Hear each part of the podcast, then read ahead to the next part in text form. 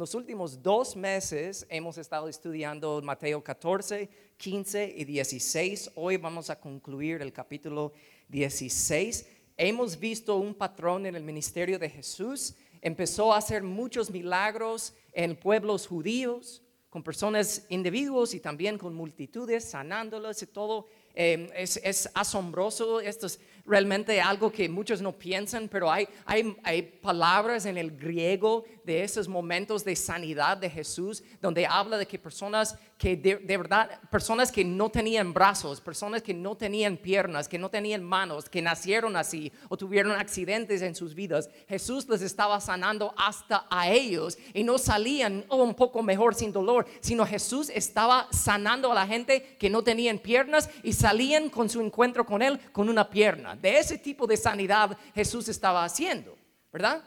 Entonces eso es grande, muchas veces no entendemos eso, solo pensamos que, ay, me tengo un dolorcito en la espalda y Jesús lo sana, sino en aquellos días, cuando Jesús sanaba, estaba haciendo milagros de esa manera, era asombroso, pero Él empieza a hacer una transición sale de los pueblos judíos y entra a pueblos gentiles, personas no judíos, personas que para los judíos eran sus enemigos. Y Jesús llega ahí y empieza a sanar hasta ellos también. Sanó a una mujer, si se recuerdan, hablamos hace tres semanas sobre el encuentro que él tuvo con una mujer en la calle, en público, que estaba clamando por ayuda de Jesús para su hija y Jesús lo hizo. De ahí Jesús se fue y empezó a alimentar a otros, alimentar, alimentó a cuatro mil también y sabemos que eso fue un gran milagro de él. Ha estado haciendo muchas cosas y hemos visto a lo largo de estas semanas que el resultado de esos milagros de la gente, Jesús hacía la gente, eran de que personas que todas sus vidas fueron, fueron criadas de creer en otros dioses falsos,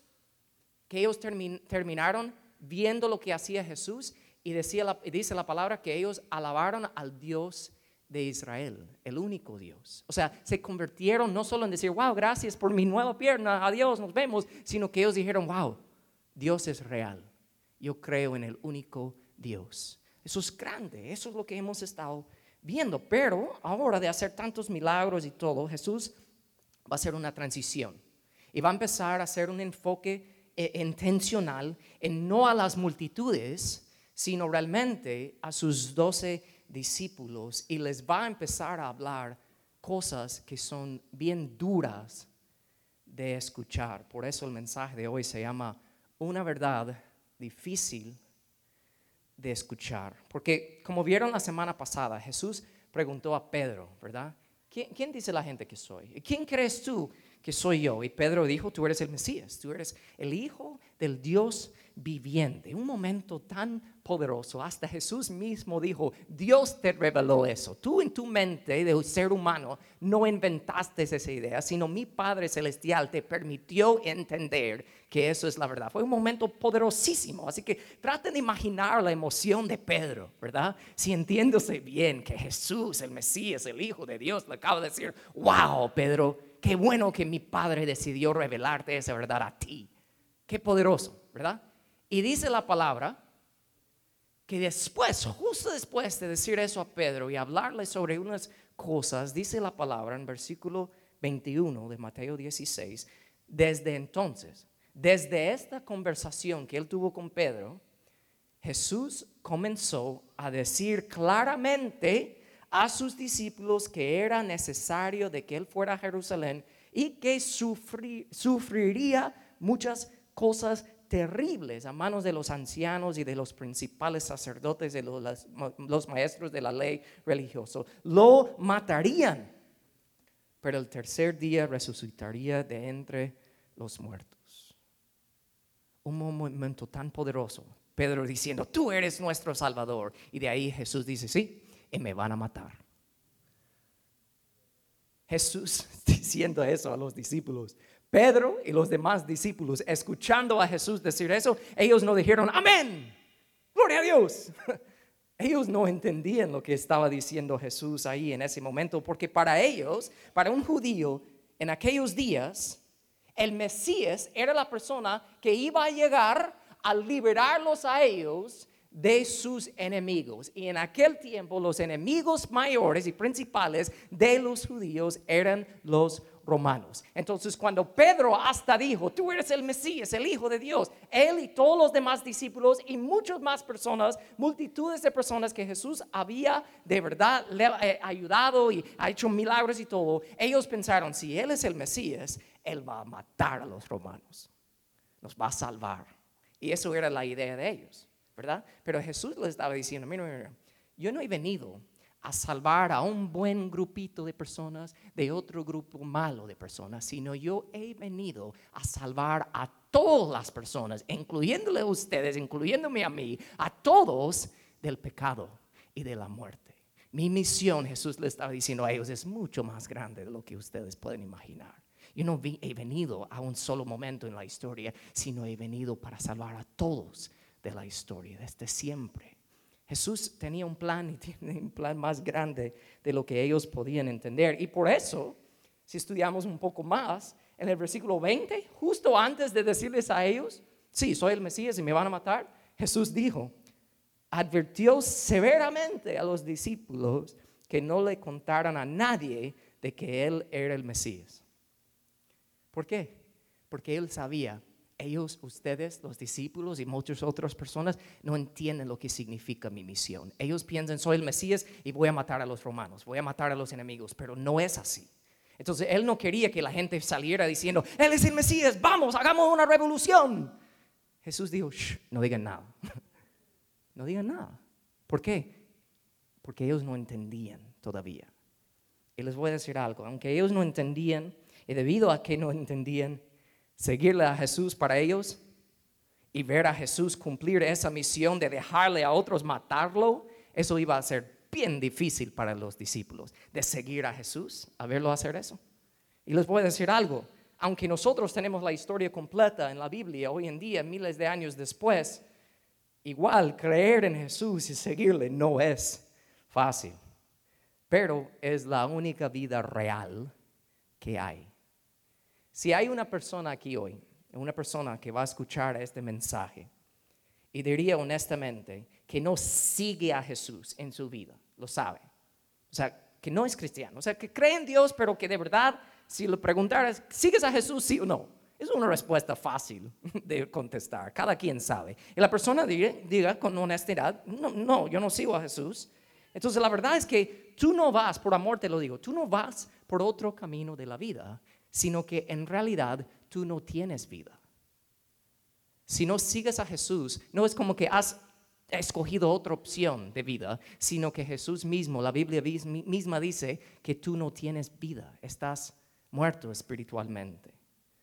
Pablo dijo en Efesios 2.1, antes hablando a cristianos, ¿verdad? Pero él decía, antes ustedes estaban muertos a causa de su desobediencia y de sus muchos pecados. Si no conoces a Jesús, espiritualmente estás muerto.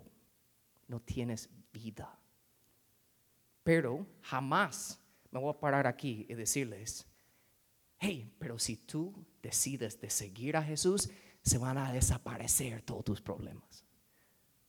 Quizás vas a tener más problemas, pero es la mejor noticia que hay, porque si tú llegas a entender y comprender que estás muerto sin Él y aceptas lo que Él hizo por ti y recibes vida, eso significa que es la mejor y la única vida real que hay, aunque va a ser difícil seguirle, es la única opción y es buenísimo. Así que Padre, yo te pido en el nombre de Jesús que nos ayudes a entender un poco más sobre este pasaje que vamos a ver hoy de entender lo que significa realmente seguirte a ti, seguir a Jesús. En el nombre de Jesús te pedimos eso. Todos decimos. Amén. Entonces, que pueden ver ahí en la pantalla y también en sus notas que si quieres seguir a Jesús, vamos a hablar de eso, porque es la transición que Jesús hace. Primero, tienes que cambiar tu perspectiva. ¿Por qué digo eso? Mira lo que pasa en el pasaje. Entonces Pedro, después que Jesús dijo, me van a matar, Pedro lo llevó aparte. Dijo, hey, Jesús, ven para acá. Necesito hablar contigo. Eso es lo que hizo. Lo jaló aparte y comenzó a reprenderlo Pedro a Jesús. Dice, hey, estás mal por decirlo semejantes cosas. Dios nos libre, Señor, dijo. Eso jamás te sucederá a ti. Jesús se dirigió a Pedro y le dijo, aléjate de mí, Satanás. Representas una trampa peligrosa para mí. Ves las cosas solamente desde un punto de vista humano, no desde el punto de vista de Dios. Piensa en este extremo de los momentos de Pedro hace unos versículos, literalmente hace unos momentos en la vida de Pedro, Jesús mismo lo estaba elogiando, diciendo, wow, mi Padre te reveló que yo soy el Mesías. Good job, Pedro. Y cinco minutos después Jesús le está diciendo, aléjate de mí, Satanás. Pobre Pedro, ¿verdad? Aquí y ahora aquí, ¿verdad? Difícil entender eso. Pero ¿cuál era la, raíz de esa reacción de Pedro, como les he dicho, una falta de entendimiento. Y nosotros somos iguales. Nosotros queremos saber todo. ¿verdad? ¿Por qué está pasando esto, Dios? ¿Por qué esto está pasando a mí? ¿Por qué? ¿Qué vas a hacer, Dios? Queremos saber absolutamente todo. Y en nuestras mentes pequeños, si no hay una razón razonable para nosotros de por qué cosas están sucediendo, queremos saber la respuesta de Dios porque lo que estamos diciendo ahí, Dios, yo no entiendo, así que estás mal. Tú estás mal, Dios. Tienes que explicarme por qué está sucediendo eso. Y si a mí no me parece, cámbialo, Dios. Eso es lo que nosotros hacemos. Eso es lo que está pasando aquí. Y Dios, Jesús le dice a Pedro, aléjate de mí. No entiendes. Tú estás viendo las cosas desde tu punto de vista y no de un, desde un punto de vista eterno. Entonces Jesús está diciendo eso a Pedro porque Pedro le falta entendimiento. Y como le digo, nosotros somos iguales, queremos saber todo. Y muchas veces pensamos que ya sabemos todo. O por lo menos nos comportamos así, ¿verdad? Hasta nos quejamos cuando Dios eh, eh, con Dios realmente cuando las cosas no suceden como nosotros pensamos que deben suceder, ¿verdad? Decimos, ¿por qué se enfermó esa persona, Dios? ¿Por qué perdí ese trabajo, Dios? ¿Por qué me siento como me siento, Dios? ¿Por qué esa persona me trata así? ¿Por qué? ¿Por qué? ¿Por qué? A mí me gusta dar el ejemplo Creo que hay un video aquí. Nosotros muchas veces nos gusta ver las cosas y las vemos desde un punto de vista, es uno de mis videos favoritos, quizás lo han visto aquí antes, y vemos nuestras vidas y decimos, todo es un relajo, desde nuestro punto de vista. Y Dios dice, tranquilo, yo veo las cosas desde una, desde una perspectiva eterna. Y cuando tú te alineas conmigo y caminas conmigo, vas a empezar de lo que tú pensaste que era una basura, caos, Realmente es un plan perfecto que yo tengo para ti. Jesús le dijo a Pedro y lo dice a nosotros también, si tú piensas que debes saber todo, si tú piensas que lo que estoy permitiendo, Dios hablando, está mal, te digo, estás viendo las cosas desde una perspectiva equivocada y tienes que cambiar esa perspectiva porque los verdaderos seguidores de Jesús saben que tienen una perspectiva limitada. Les voy a decir honesto, no es que he logrado esto completamente, pero de verdad siento que he llegado a una etapa de mi vida, en mi caminar con Dios, que de verdad me ha traído mucha tranquilidad. Si yo salgo mañana para llevar mis hijos a la escuela, ¿verdad? Temprano, y veo que la llanta está pinchada. Literal, yo sé, yo me conozco ahora por muchos errores que he cometido antes. Antes me hubiera, oh no, los niños van a llegar tarde, ¿qué va a pasar? Y no sé qué, no sé cuánto. Y me hubiera vuelto loco por una llanta pinchada, pero ahora te lo aseguro. Y quizás Dios lo vas a hacer mañana. Yo sé cómo, yo voy a salir y va a estar pinchada la llanta. De verdad, honestamente, lo que me hace cambiar mi perspectiva es agradecimiento. Porque digo, ok Dios, primero te doy gracias que tengo un carro que puede tener una llanta pinchada, por lo menos, ¿verdad? Mínimo. Pero de ahí digo, Gracias Dios, porque no sé, porque yo tengo una perspectiva limitada, no sé de qué nos estabas cuidando en el camino. Y ya, de verdad, de verdad, no solo lo digo, sino que de verdad en mi interior lo creo. Y me da mucha tranquilidad. Eso solo es un ejemplo pequeño, ¿verdad? Pero piénsalo, si tú cambias tu perspectiva, no solo de decir, yo necesito ver las cosas como Dios los vea, quizás Dios te permite a eso hacer eso, pero de verdad yo soy ser humano. Dios es mucho más grande que yo. Yo no voy a ver las cosas siempre como Él los mira, pero yo confío en Él. Entonces, si me pasa algo que humanamente es negativo o frustrante, hasta en eso yo digo, gracias Señor, tú sabes mejor que yo. Y ya. Y me ayuda. De verdad, esto está disponible para nosotros. Los verdaderos seguidores de Jesús confían en los planes de Dios, aun cuando no entienden. Un verdadero seguidor de Jesús ha cambiado su perspectiva. Pero de ahí, si quieres seguir a Jesús, no solo debes cambiar tu perspectiva, debes abandonar tu propia manera de vivir. Todos pueden decir amén a cambiar la perspectiva, pero ahora decir abandonar tu propia manera de vivir, nadie dijo amén. ¿Por qué? Porque esto está duro. Es una verdad difícil de escuchar. Versículo 24. Luego Jesús le dijo a sus discípulos, si alguno de ustedes quiere ser mi seguidor, tiene que abandonar su propia manera de vivir. Cuando se trata de eso, de abandonar tu propia manera de vivir, muchos solo piensan en lo de afuera, lo que se mira, ¿verdad? Las acciones. Pero escúchame, y no me van a malinterpretar, porque lo voy a explicar, pero les voy a decir algo que choca con la cultura cristiana, incluso hoy en día. Jesús no está interesado en cambiar tus acciones. Jesús no está interesado en cambiar tus acciones. Él quiere cambiar tu corazón por dentro. A Él no le importa lo de afuera. ¿Cómo puedes decir eso, pastor? Les voy a explicar. Yo soy un buen cristiano porque yo no maltrato a la gente. Yo soy un buen cristiano porque soy paciente. Soy un buen cristiano porque yo no miento. Soy un buen cristiano porque yo no me enojo. Soy un buen cristiano. Ahí a la gente les gusta ir dando su lista de cosas que representan su buen cristianismo por fuera. Pero por dentro, tu mente está dando vueltas, tu estómago está en un nudo, estás perdiendo el sueño estás siempre preocupado, estás atormentado, pero tú piensas, si no reacciono por fuera, estoy bien, soy un buen cristiano. Escucha esto, cuando abandonas tu propia manera de vivir, eso significa que te sometes al proceso de Dios de transformarte desde adentro hacia afuera. Primero desde adentro y luego hacia afuera. Por eso Pablo dijo en Romanos 12, no imitan las conductas ni los costumbres de este mundo. Más bien, dejan que Dios los transforme en personas nuevas, no dice personas buenas, dice personas nuevas al cambiarles la manera de pensar. No dice ahí al cambiarles la manera de actuar dice al cambiarles la manera de pensar, porque cambiar tu mente va a resultar en un cambio de acciones. Hay muchas personas que saben muy bien jugar iglesia, saben muy bien comportarse por fuera bien, pero por dentro nada ha cambiado. Y Dios dice, a mí no me importa eso.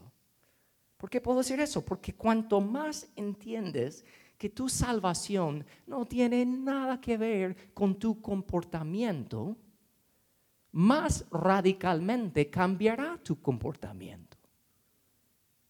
Lo voy a decir otra vez. Porque personas piensan, yo soy salvo, Dios me ha salvado porque yo no hago esto, yo no hago otro.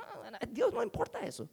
Cuando tú entiendes que tu comportamiento, lo que tú haces, no te salva, cuando has captado eso, entiendes que todo lo que Jesús hizo por ti es lo que te salva, de ahí vas a empezar a cambiar tus acciones y cambiar tu comportamiento. No porque tienes que, sino porque el Espíritu Santo de Dios vive dentro de ti y te va moldeando, te va cambiando.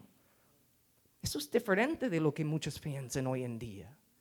El crecimiento de un discípulo se mide por cuánto ha transformado su mente. Dios dice, no me hablas de lo mucho que tú sabes. Háblame de cómo has, cambiado por, dentro, lo cual es evidente por fuera. Pero no me hablas de que llevas 40 años en la iglesia sentando en la misma silla. A mí no me importa eso. ¿Cómo eres por dentro? ¿Cómo está tu corazón?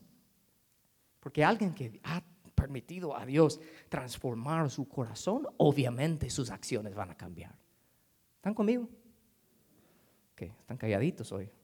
Así que seguir a Jesús, tienes que cambiar tu perspectiva, tienes que abandonar tu propia manera de vivir. Pero Jesús seguía hablando esta verdad difícil de escuchar. Y él dijo, también debes tomar tu cruz. Luego Jesús le dijo a sus discípulos, si uno de ustedes quiere ser mi seguidor, tiene que abandonar su propia manera de vivir y tomar su cruz y seguirme. Nosotros escuchamos la palabra cruz y pensamos en un collarito, así, una pulsera, una camiseta, cruz, qué lindo. Para ellos, la cruz era un instrumento de la muerte. O sea, era lo peor. Para nosotros lo pensamos como una mochila. Yo me pongo la mochila, tengo mi cruz, ahí voy, caminando la vida. Tengo, sí, esto está difícil esta cosa, ser cristiano, pero ahí voy. No, eso estaba diciendo, esto es tomar tu cruz, es estar dispuesto a morirte a ti mismo. Pero como muchas, muchas veces hablamos de eso en la iglesia, pero nada, muchos no entienden lo que realmente eso significa. Pero les voy a explicar. De verdad, si tú has cambiado tu perspectiva, has abandonado tu manera de vivir, tú eres un discípulo tratando de seguir a Jesús, ¿verdad? Y llegas a entender, tengo que morirme a mí mismo, tengo, tengo que tomar mi cruz cada día. ¿Sabes lo que realmente eso significa? Tomar tu cruz significa escoger a Jesús sobre todo en cada momento. Escoger a Jesús. Por ejemplo, y me puedo enojar en este momento o escojo seguir a Jesús. Y puedo mentir en este momento sé que puedo hacerlo y soy muy bueno para hacer eso. O puedo decidir, escoger, seguir a Jesús. Yo puedo chismear en este momento. Yo sé que ustedes no hacen eso. Yo tampoco. Todos somos, somos hipócritas, seamos honestos. Ay, pero no voy a la iglesia porque está lleno de hipócritas. Hay espacio para ti también, hay espacio para otro hipócrita. Come no voy a chismear porque voy a seguir a Jesús, ¿verdad? Oh my goodness, en este momento yo puedo contestar mal a mi esposa. O puedo escoger, tomar mi cruz, seguir a Jesús. ¿Qué haría Jesús? Puedo molestarme en el tráfico. O escojo seguir a Jesús. Puedo mentir, puedo robar, puedo ver pornografía, Puedo seguir en esa adicción. Puedo tomar, puedo fumar, puedo hacer todas esas cosas. O puedo decidir, escoger, seguir a Jesús, escoger a Él, decir no, mentir o hacer toda esa lista de cosas. Ok, puedo, soy un ser humano, puedo. Pero puedo decidir en ese momento, Jesús es mejor que todas esas cosas. Y por eso yo, me, elijo, yo, yo decido de seguirle a Él. Por eso, cuando entendemos es así, por eso Pablo dijo, mi antiguo yo ha sido crucificado, ya no vivo yo, sino que Cristo vive en mí. Entonces, aunque yo podría mentir, pero digo, pero Cristo vive en mí. Empieza a decir, ah, es más que decir, ay, no debo pecar. Y tú llegas a decir, yo odio el pecado. Lo odio. Yo sé que en mi carne es muy fácil hacer eso. Yo puedo hacerlo toda la semana y llegar a la iglesia el domingo y levantar mis manos como nada. Yo, yo soy muy bueno para hacer eso. O yo puedo decir, man, de verdad, Cristo vive en mí. Odio el pecado. Elijo a Jesús, escojo a Jesús. Él es mejor. Y no siempre somos perfectos con eso. Pero ¿qué pasa cuando nos caímos? Nos levantamos y seguimos. Tenemos que tomar nuestra cruz. De ahí seguir a Jesús. De verdad, si lo quieres hacer, de ahí tienes que calcular el costo. Jesús seguía en el mismo, versículo 25, vamos en orden. Si tratas de aferrarte a la vida, la perderás, pero si entregas, pero si entregas tu vida por mi causa, la salvarás. Jesús mismo estaba diciendo, esto no es fácil, es mucho más fácil aferrarte a las cosas del mundo. Fácil, pero si lo haces, te vas a morir eternamente. ¿Saben qué? La salvación que Jesús nos ofrece es gratis. Pero seguirle a Jesús sí tiene un costo. Lo voy a repetir. La salvación es gratis, pero seguirle a Jesús tiene un costo. Escúchame, tú no puedes decidir de seguir a Jesús y esperar que tu vida seguirá igual. Al decidir de seguir a Jesús de verdad, tiene que calcular el costo. Puede ser que tengas que trabajar, cambiar de trabajo o cambiar la manera que tú ganas dinero. Tal vez decidir de seguir a Jesús, vas a tener que decidir de cambiar de tus amigos cercanos. Tal vez vas a tener que cambiar cómo crías a tus hijos o cómo tratas a tu esposo, tu esposa. Si decides de seguir a Jesús, tal vez vas a tener que cambiar cómo hablas, cómo piensas. cómo tratas a los demás, cómo reacciones. Pero aquí está el error. Cuando un pastor habla así, aquí está un error que muchas personas cometen. Cuando digo, tienes que calcular el costo, ¿verdad? Pero calculas el costo y de ahí al calcular el costo, dices, ok, tengo que cambiar esto y esto y esto y esto y esto. Tú dices, antes de seguir a Jesús, voy a tener que cambiar esto y esto y esto y esto y esto. Para que esté listo y listo para seguir a Jesús. Y eso no es lo que Jesús estaba diciendo. Jesús está diciendo, tienes que calcular el costo, pero no tienes que cambiar de un día para otro. Yo, yo soy el único que te puede ayudar a cambiar, pero tienes que saber calcular el costo. Seguirme a mí significa cambios. Yo siempre doy el ejemplo de Jesús llamando a Mateo, cobrador de impuestos, ¿verdad? Trabajaba en contabilidad, sabía muy bien calcular algo.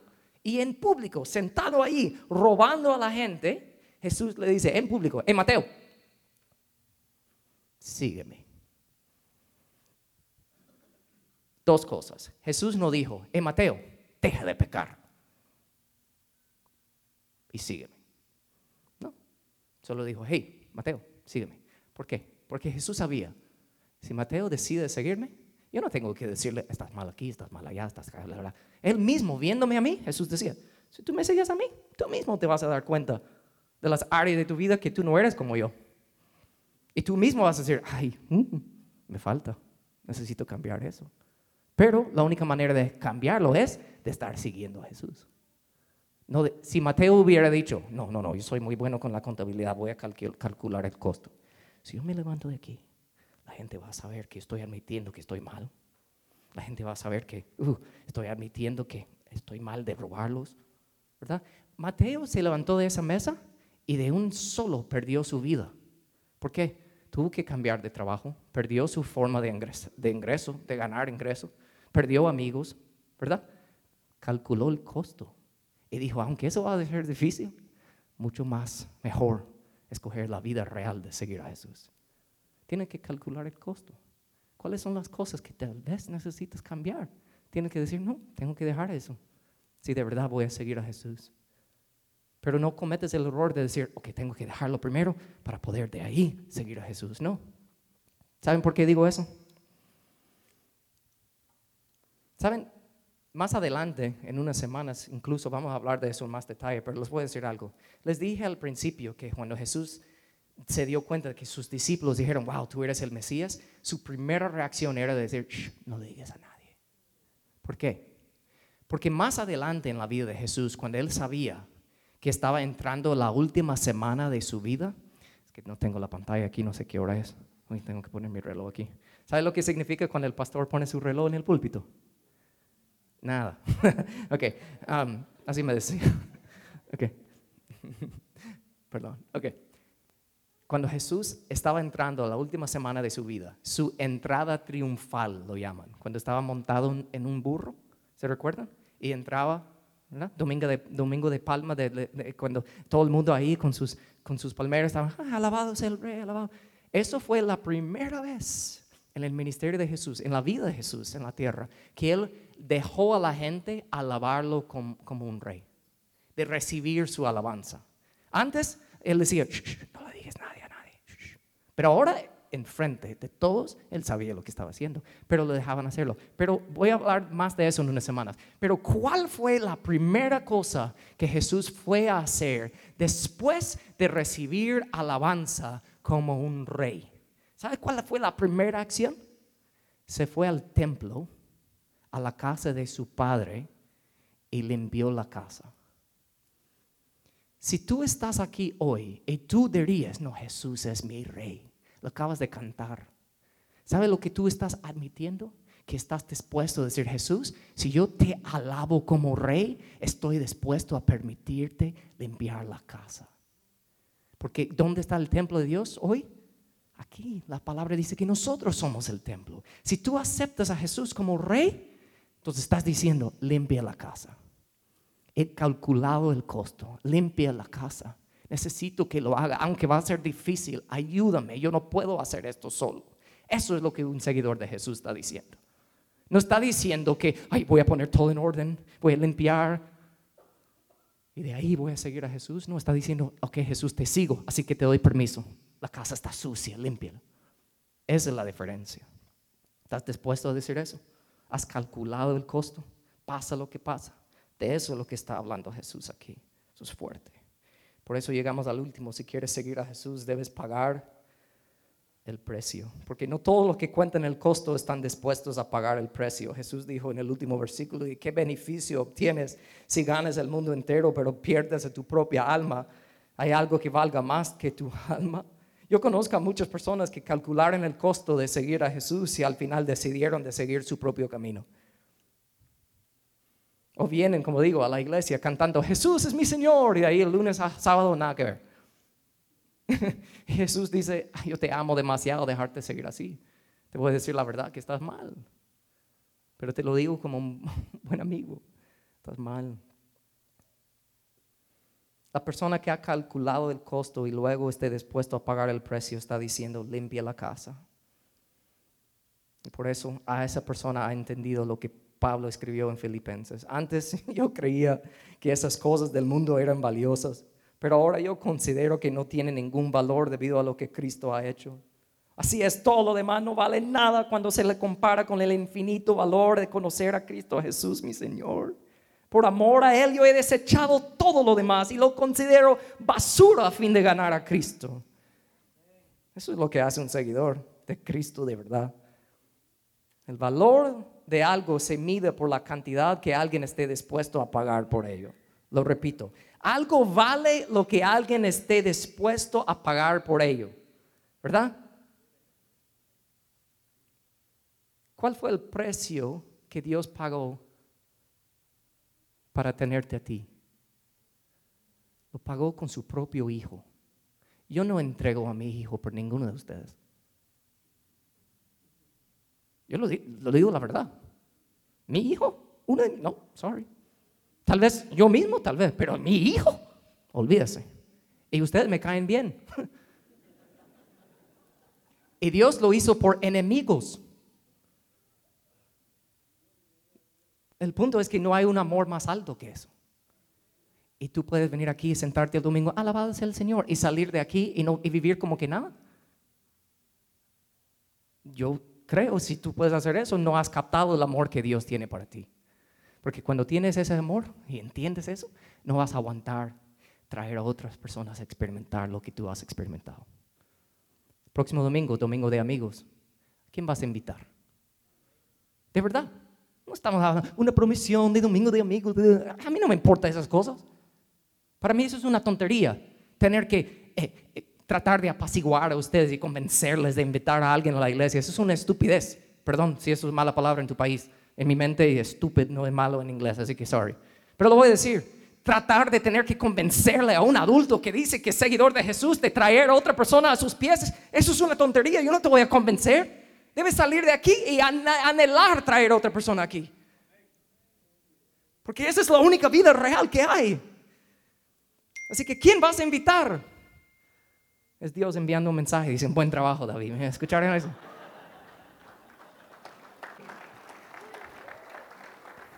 Así que piensen en eso por un momento. ¿Quién vas a invitar? Porque una invitación puede cambiar todo. Quiero que ustedes miren este testimonio. Yo no conocía quién era Jesús.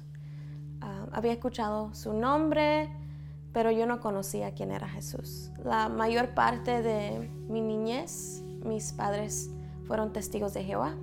Eh, desde chiquita yo me acuerdo siempre íbamos al salón de reino, íbamos a los servicios, íbamos a cada reunión, íbamos a repartir folletos, atalayas. Yo desde chiquita yo iba con mis papás a hacer eso con grupos de los testigos de Jehová, pero yo no conocía a Jesús. Yo me acuerdo que cuando iba entrando al sexto año en la escuela que ah, mi mejor amiga se mudó a otro estado. Y nuestros papás, sus papás, mis papás, vieron que estábamos tristes, estamos destrozadas, que ella se iba a mudar a otro estado. Y mis papás me dieron permiso ir a pasar el verano con ella. Cuando llegué a su casa, ahí yo me acuerdo que las dos estábamos felices que íbamos a pasar ese tiempo juntos. Y su mamá nos dijo, hey, les inscribí un, un campamento de jóvenes y estábamos felices. Lo que yo no sabía es que este era un campamento cristiano de jóvenes. Ella eh, no nos dijo esa parte. Pero les digo que ahí, en ese campamento, es donde yo escuché hablar de Jesús por primera vez. Y este Jesús que, que ellos hablaban era alguien que me amaba, alguien que quería conocerme a mí y contaron todo lo que el Señor había hecho por mí. Y el siguiente verano yo regresé a ese campamento con mi amiga en Norte Carolina. Y en ese campamento yo acepté al Señor como Salvador de mi vida. Lo acepté en mi corazón. Yo confesé al Señor. Y cuando regresé del campamento, me acuerdo que yo les conté a mis papás, pero la verdad pienso que ellos no se imaginaban que esa decisión que yo había tomado iba a afectar mi vida, que iba a dar fruto en mi vida. Y pasaron unos meses y mi familia se mudó a otra ciudad. Y en esta nueva ciudad yo empecé a ir a una nueva escuela, nuevas amigas y sucede que una amiga que conocí en la escuela, ella vivía en la misma calle que nosotros y ella me invitó a ir a su casa un día. Y la verdad, para que yo fuera a la casa de alguien, eso no era permitido. Mis papás eran bien estrictos. Pero como ella vivía en la misma calle que nosotros y desde nuestra puerta se veía la casa de ella, este, mis papás me dieron permiso de ir.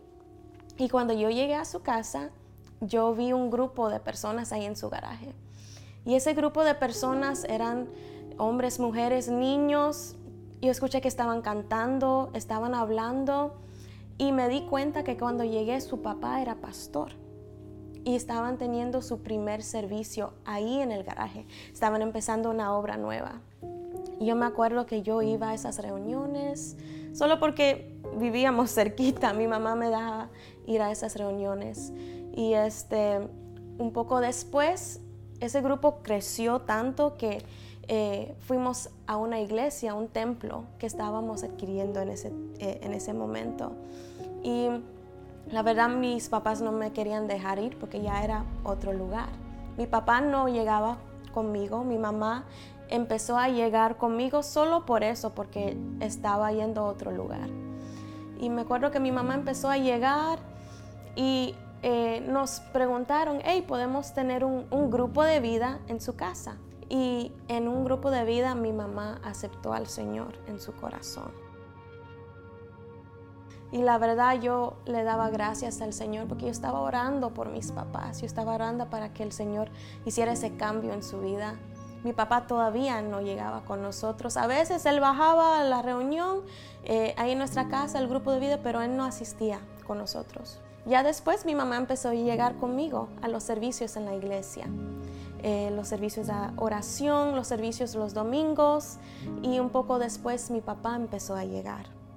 Y yo no me olvido del día que mi papá aceptó al Señor. Yo estaba sentado al lado de él y el pastor preguntó, ¿hay alguien aquí que quiere aceptar al Señor como su Salvador? Y él se paró y levantó su mano. Y yo me acuerdo que empecé a llorar y Nunca me voy a olvidar de ese momento cuando el Señor hizo el cambio en la vida de mi papá y en la vida de mi mamá, después de mucha oración. Mi hermana también eh, aceptó al Señor. Y me acuerdo un, verano, mi papá, mi mamá y yo, los tres nos bautizamos juntos con un grupo de la iglesia. Y unos años después mi hermana se bautizó. Todos estábamos sirviendo en la iglesia y esto fue hace 17 años ya. Y mis papás siguen ahí en esa iglesia sirviendo fielmente. Mi hermana está sirviendo también. Ella se ha desarrollado sus talentos en la música. Yo he podido servir en ministerio de alabanza. Conocí a mi esposo en la iglesia. Ahora tenemos un niño precioso, hermoso. Y nos deleitamos en servir al Señor juntos. Y yo pienso y, me acuerdo de todo lo que ha pasado, cómo empezó todo esto, y le doy gracias al Señor. Y me acuerdo el texto que dice, eh, acepta al Señor Jesús y serás salvo. Tú y tu casa serás salvo. Y la verdad que eso se ha hecho realidad en mi vida. Yo lo he visto en mi familia y pienso, wow, el Señor tuvo un plan precioso para mí. Yo sé que lo tiene para todos, pero pienso, Señor, gracias porque mi amiga me invitó a la iglesia. Creo que no hay nada más que decir. Alguien te invitó a ti. De alguna manera, si conoces a Jesús es porque alguien te habló de Él. Tal vez te invitaron a esta misma iglesia, otra iglesia, pero Dios te tiene aquí ahora. Lo que Dios puede hacer con una sencilla invitación, salvar una familia entera. Tú piensas que tu mayor problema es tu matrimonio ahorita. Tú piensas que tu mayor problema es lo económico. Esa es tu mayor necesidad. Tu mayor necesidad es conocer a Jesús de verdad. Dejar de jugar, entregar todo a Él.